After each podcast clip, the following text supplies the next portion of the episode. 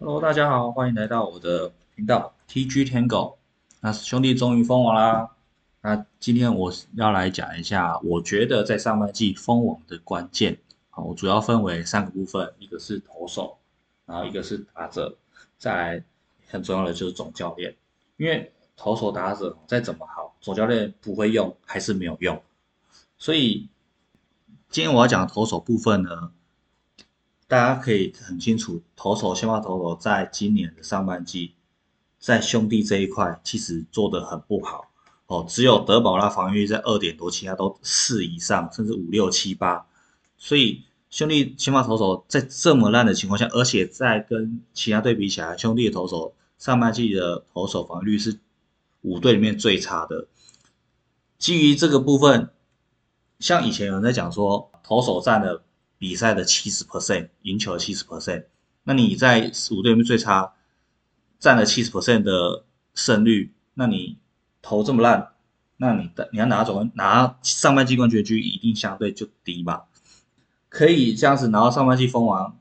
这真的是一个我认为来讲已经算是一半的奇迹了。当然了，他还有其他的三十八手背嘛、打击嘛，还有一些后援投手之类，我觉得在回归于。正常情况下，其实你的先发投手的整体防御很差的情况下，而且它不是只有差哦，是很差，是只有一个好，其他都是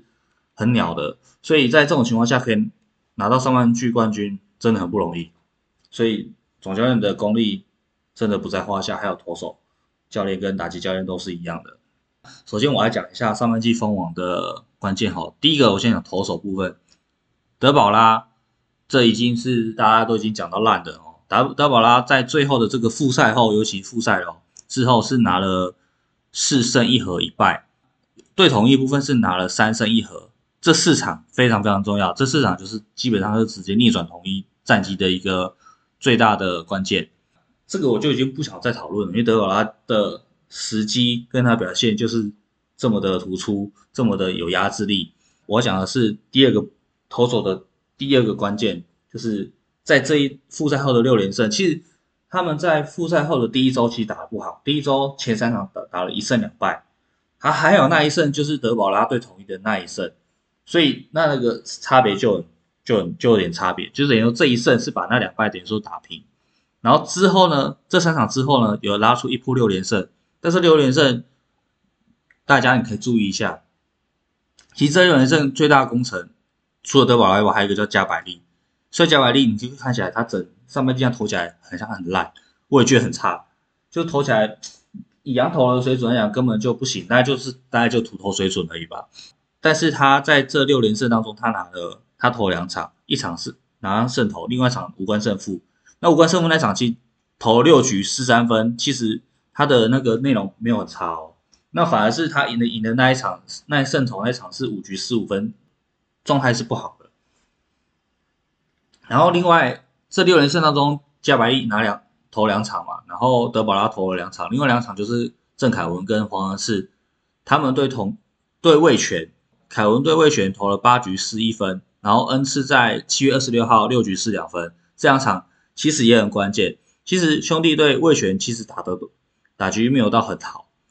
魏权现在也越来越难打了，所以这样现在变成说。你在打击没有很好状况下，你的投手就要特别重要，能够不失分就失分，能够失少一点就失少一点。然后尤其在先发能够投满五局或六局，甚至七局，那后面交给兄弟后援，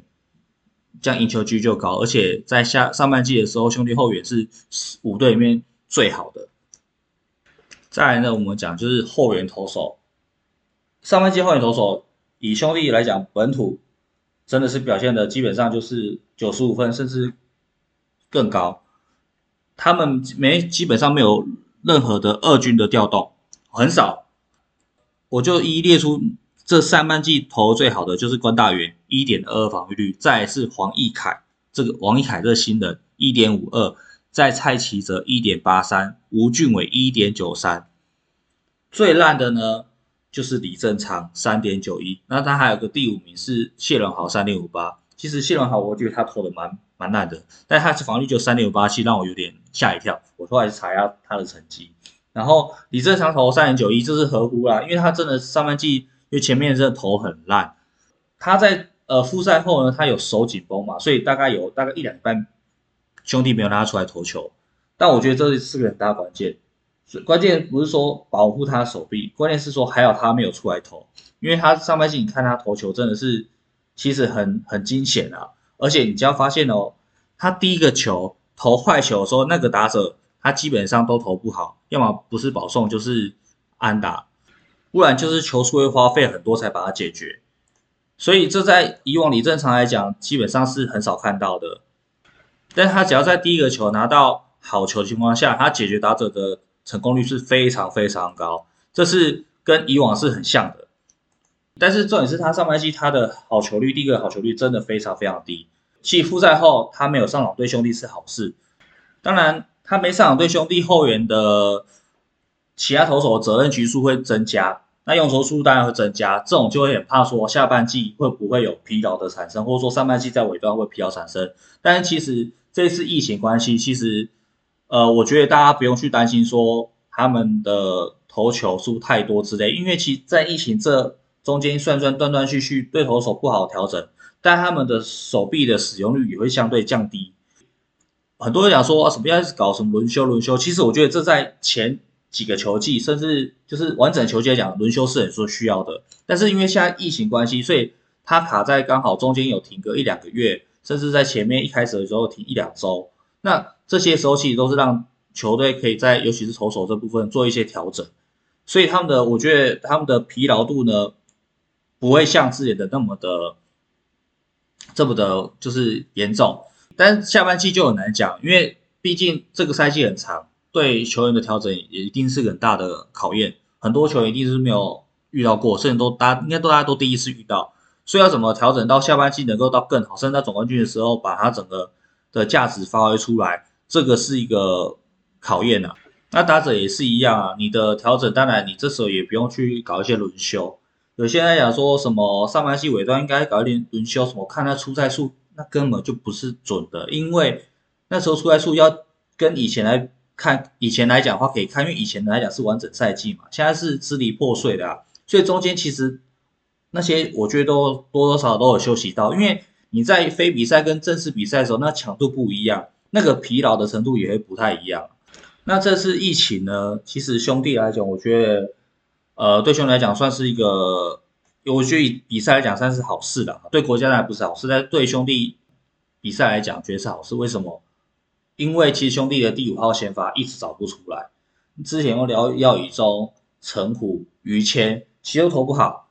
还好，因为有疫情的这一两个月的缓冲期，让黄恩赐可以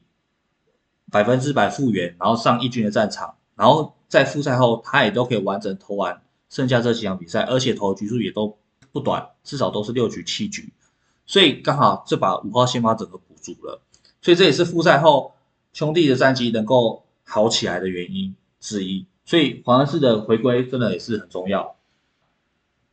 再来就是我想要讲一下最关键战役关键战役，那就八月十五号郑凯文对魏权那一场，那一场我觉得就是总冠军，呃，应该不是总，应该说就是上半季封王的关键的，对，因为那一场就是。第七局嘛，詹子贤打了一个逆转两分炮，那另外一地父王也逆转统一，所以这这一天八月十号这一天就是封王的关最关键的一场比赛，就是一个分水岭的，就是可以确定说兄弟封王局可以百达到百分之九十九以上，因为后来就剩下四场比赛，只要拿上拿下一胜就可以自摸封王嘛，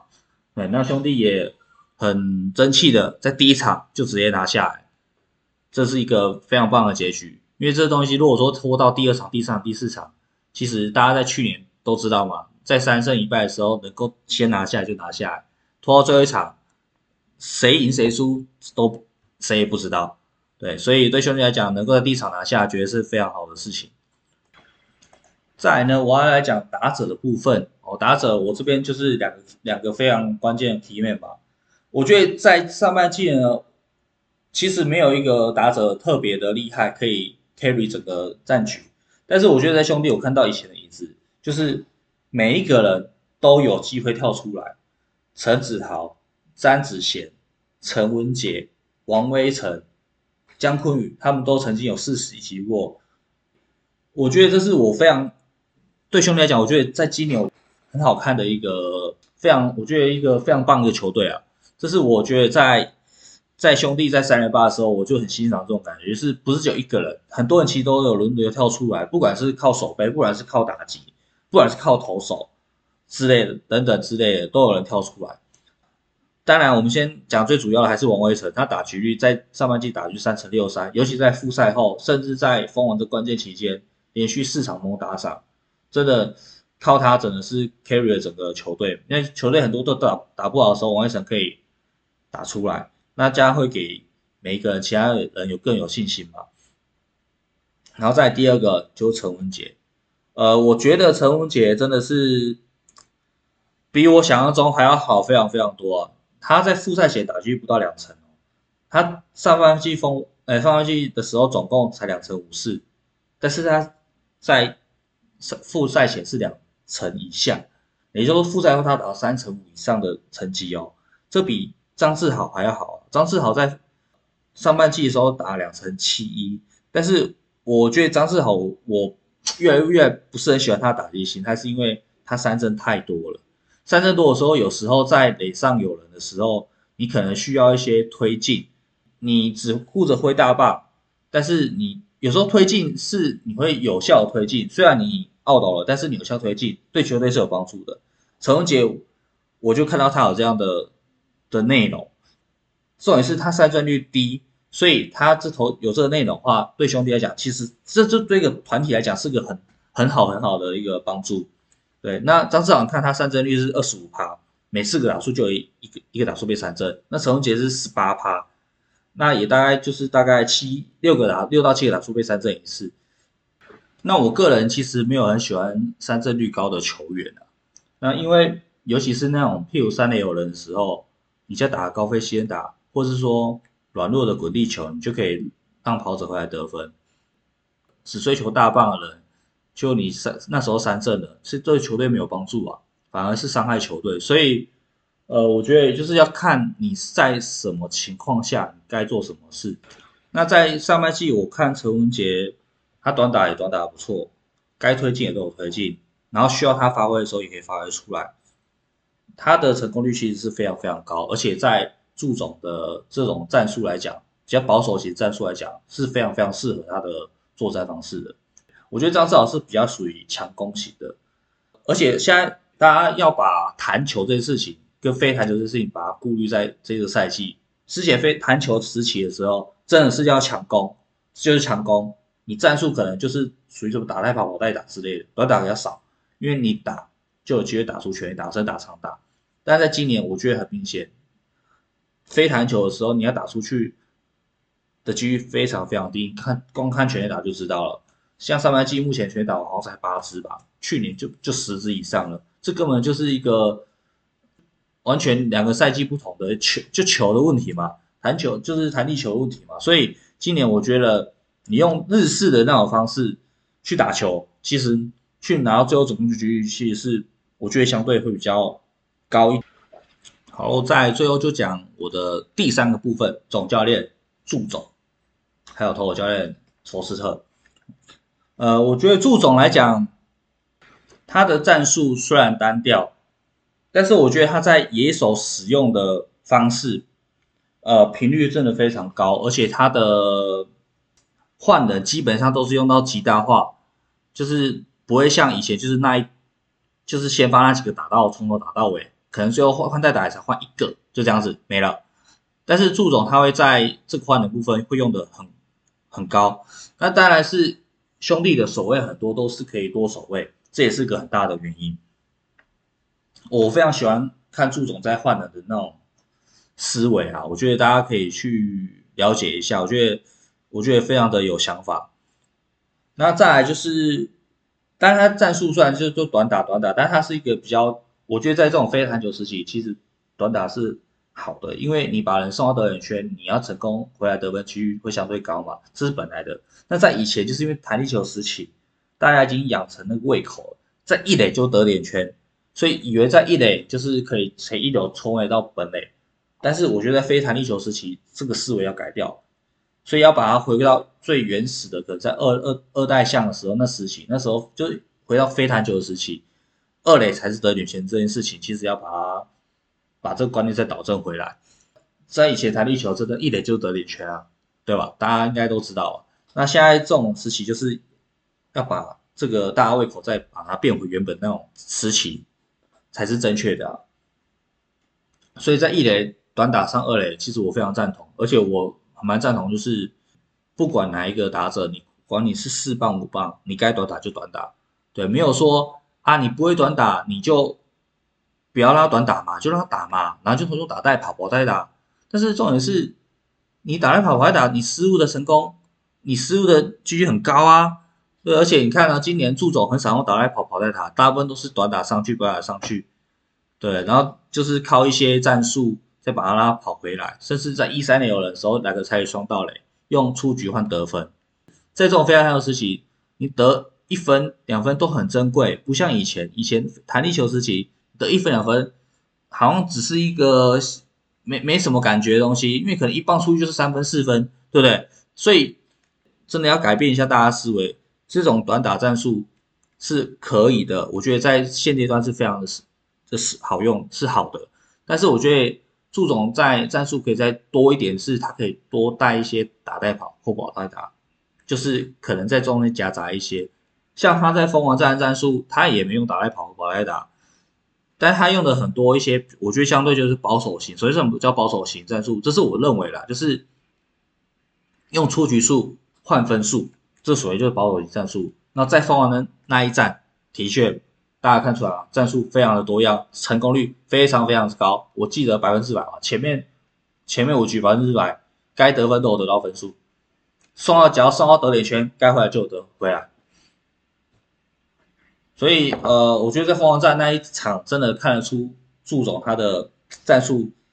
我做的很漂亮。对啊，我觉得那一场我觉得看的不是投球跟打击，我看的是战术，我觉得。有点叹为观止啊，然后再是呃投手的换呢，在这一季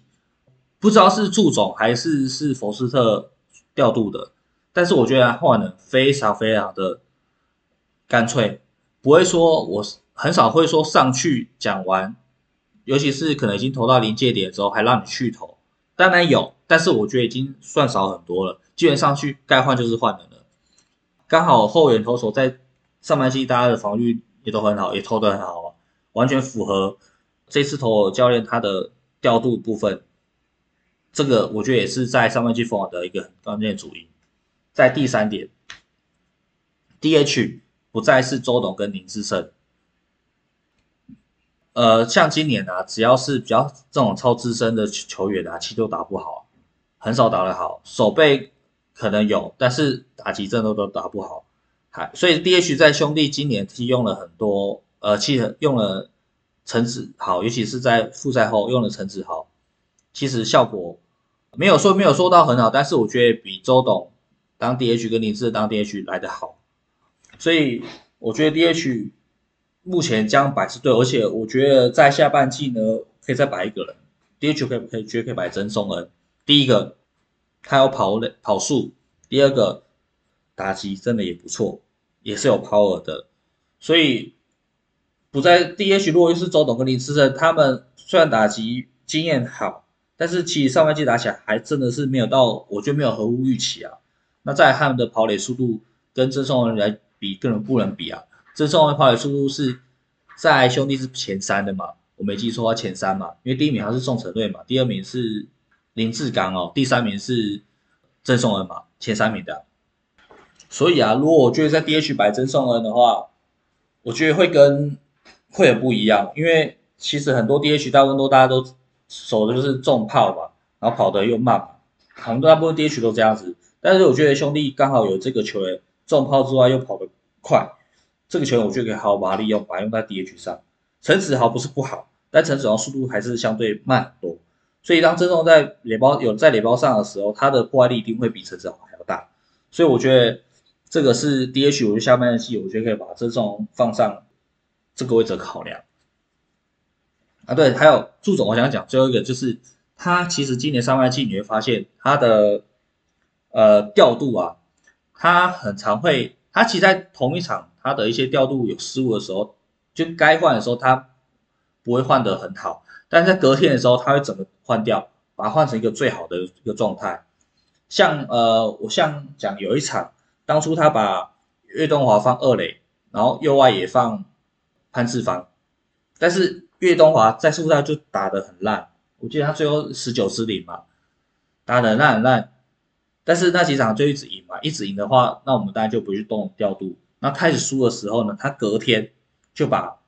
潘志芳放回二垒，右外也放陈子豪，我觉得这是一个很快的一个调度，我觉得。这个调度很快，蛮棒的。那再来是，他不会说，就是他不会像以前的思维，就是我就这样一直放右外，就是呃潘志芳，二垒就是叶东华这样一直打，复赛就这样一直打打，不管他打多多好多烂都这样子，然后只有后面才换代打这样子。以前的教练基本上都知道都这样弄。上半季一开始的时候，不是把詹士詹子贤放第四棒吗？这个也是，这个如果是以前的本土教练也是这样子弄，就是可能打完一整季。祝总还好，他虽然也是让他打了很多场啊，但是最后呢，他也是在季中的时候就把他拉回拉掉四棒，放到第五棒，然后让四棒许基宏、陈子豪一些人轮流担任。詹子贤也在第五棒之后打出非常非常好成绩，而且非常非常的有存在感，已经不再是垒上无人詹子晴，垒上有人詹子贤了。而且复赛后，你看他第五棒，他打了两场，拿了两场关键的胜利打点，那两场。正是兄弟也是蜂王的关键之一啊，